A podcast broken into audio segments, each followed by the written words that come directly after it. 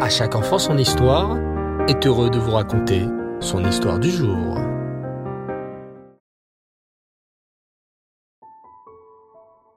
Bonsoir les enfants, et Reftov, content de vous retrouver ce soir. J'espère que vous allez bien. Baou Hashem. Alors ce soir, un nouveau machal, une nouvelle parabole du Ben Ishraï sur le thème de la Teshuvah. En effet, vous savez tous que la Teshuvah, c'est le fait de regretter nos fautes, de demander pardon, avec l'intention bien sûr de ne plus recommencer. On peut faire Teshuvah pour deux raisons. Soit parce qu'on a peur des conséquences de nos bêtises, soit par amour pour Hachem. Nous allons voir ici que cette deuxième façon de faire Teshuvah est bien plus supérieure à la première. Écoutez bien. Un jour, il y a fort longtemps, dans le royaume d'un roi très puissant, vivait un voleur. Celui-ci ne rêvait que d'une seule chose, atteindre le coffre-fort principal du château de Sa Majesté et y voler autant de richesses que possible. Oh Si je parvenais à m'introduire dans le coffre-fort du palais, je pourrais y prendre tant d'or et de pierres précieuses. Je serais alors riche et je ne manquerais plus de rien. Je pourrais vivre comme je le veux sans me soucier du lendemain. Ainsi, le voleur mit au point tout un plan pour parvenir à son but. Il mit de l'ardeur au travail. Il fallut créer les plans du palais pour localiser le coffre, puis vérifier comment les gardes le protégeaient afin de pouvoir s'introduire sans être vu.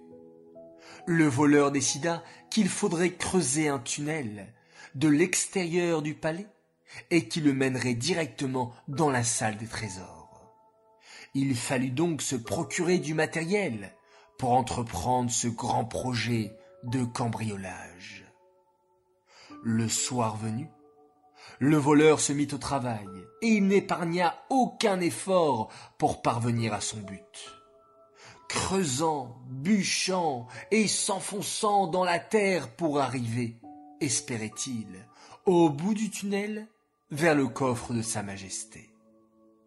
Mais quelle ne fut pas la déception de notre voleur, une fois que le tunnel creusé, quand il s'aperçut qu'il avait fait une erreur de calcul, et au lieu de se retrouver dans le coffre-fort du roi, il était dans un simple couloir du palais. Sortir dans le couloir est trop risqué. Un garde pourrait me surprendre et alors revoir toute la richesse je ne mériterai que la prison. Je vais laisser mon tunnel et je réessayerai de parvenir à la salle des coffres demain. Ce même soir, par une étrange coïncidence, un autre voleur s'est mis en tête de tenter de rentrer dans la salle des coffres du roi. Lui aussi avait creusé un tunnel. En revanche, ce second voleur avait eu un peu plus de chance, et après de longues heures de travail, il était arrivé à la salle des trésors. Il fut époustouflé par tant de richesses, et très vite, il se mit à se remplir les poches de toutes sortes de richesses, toutes plus précieuses les unes que les autres. Alors qu'il avait fini de se servir, et tandis qu'il s'apprêta à partir, ce deuxième voleur se mit à réfléchir un moment. Il est vrai que le roi est très riche, et qu'il ne se rendra peut-être même pas compte que je l'ai pillé cette nuit, tant il n'a pas besoin de ses richesses. Mais pourtant, c'est lui le roi. Ces richesses lui appartiennent. Comment pourrais-je profiter de telles richesses alors que je sais au fond de moi que je n'ai fait que de les dérober et qu'elles ne me reviennent pas de droit? Le voleur réfléchit un long moment, tiraillé entre l'envie de devenir riche et sa conscience et son Yetzeratov qui lui disait de ne pas voler. Finalement, malgré les efforts mis dans cette expédition au palais, le voleur vida ses poches et repartit les mains vides. Le lendemain, le bruit courut très rapidement parmi les gardes du roi. Il y avait eu deux effractions. Deux tunnels étaient arrivés jusqu'au palais. Quelle ne fut pas la surprise générale lorsqu'on remarqua, après un minutieux inventaire, que rien ne manquait. Un vrai miracle. On se mit tout de même à la recherche des coupables et on les retrouva rapidement. On les fit paraître devant le roi afin qu'il s'explique. Le premier voleur parut. Comprenez-moi, Majesté, j'étais venu pour cambrioler la salle des coffres du roi, mais quelle ne fut pas ma surprise, en arrivant, de me retrouver dans un simple couloir. Qu'on le jette au cachot jusqu'à son procès, décida le roi en colère, et qu'on fasse entrer le deuxième voleur. Le second voleur entra, et lorsqu'on lui demanda pourquoi il avait creusé ce fameux tunnel, mais finalement qu'il n'avait rien volé, il répondit en toute sincérité. Voyez-vous, Majesté, j'étais très tenté par mon Yetzerara de vous cambrioler. Imaginez ce que cela veut dire pour un homme comme moi, d'avoir accès à de telles richesses mais je sais que le roi est bon, et que j'aime mon vénéré souverain. C'est pour cela que, même une fois le tunnel creusé jusqu'à la salle des coffres, je n'ai pas pu me résoudre à voler mon roi. J'ai tout restitué, et je suis reparti les mains vides. J'accepterai les conséquences de mes actes. J'en suis vraiment désolé. En voyant la sincérité de ce second voleur, le roi non seulement ne jeta pas l'homme au cachot, mais plus encore, il le fit partir avec de nombreux cadeaux. Cette parabole est extraordinaire, les enfants, parce que nous faisons tous des erreurs. Cependant, une teshuva sincère, faite avec amour envers Hachem, et non par peur des éventuelles conséquences, est bien plus précieuse aux yeux d'Hachem notre roi. C'est pour cela qu'on nous explique que si nous faisons Teshuva par amour, alors non seulement nos fautes sont annulées, mais plus encore, elles sont transformées en mérite. Comment cela se fait-il? Cette transformation des fautes en mérite C'est parce que, comme le deuxième voleur de notre histoire, en regrettant sincèrement même au dernier moment nos erreurs, nous prouvons à Hachem que nous l'aimons de tout notre cœur et de toute notre âme, et nous sommes réellement attachés à lui. Et la teshuva est valable aussi envers nos parents, nos camarades. Lorsqu'on fait une bêtise, il faut dire, c'est vrai, j'ai fait une bêtise.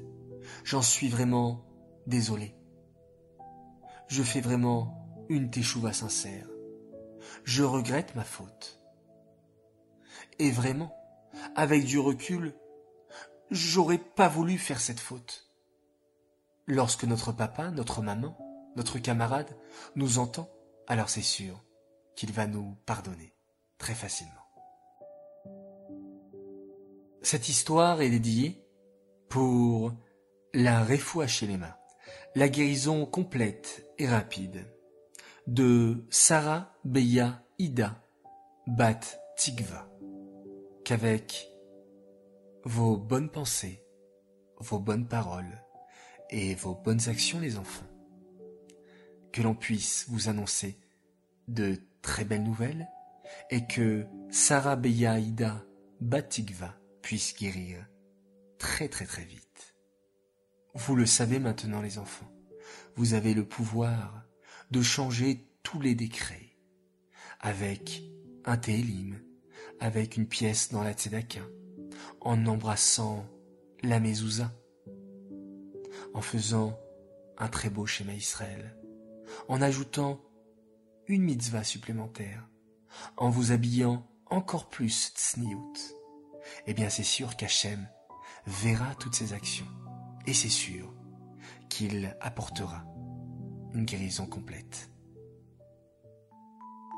J'aimerais souhaiter aujourd'hui, en ce 22 Shvat, un très très grand Mazal Tov, un garçon exceptionnel. Il m'écrit très régulièrement des messages, il a toujours des belles remarques, des bonnes questions. Il est merveilleux, il s'appelle Aaron Yitzhak Nedjar et il fête aujourd'hui ses 8 ans. Un grand Mazal Tov de la part de ta sœur Shirel Simcha et de ton petit frère Aryeh Yaakov Yosef, ainsi que de tes parents qui sont très très fiers de toi. Un grand Mazal Tov également à une fille merveilleuse. Elle fête, elle, ses 9 ans. Elle s'appelle Goldie Mimoun. Un grand Mazal Tov, chère princesse. Toute l'équipe d'À chaque enfant son histoire et toute ta famille te souhaite de la joie, du bonheur, de la santé, de la réussite, que tu puisses toujours être Bessimra dans la joie et que tu puisses apporter toujours du bonheur autour de toi. Admet Esrim jusqu'à 120 ans. Mazal Tov. Voilà les enfants, un grand grand plaisir de partager cette nouvelle histoire, ce machal du Ben Ishraï. J'espère que cela vous a plu. Je vous dis Laila Tov et on se quitte en faisant un magnifique schéma Israël.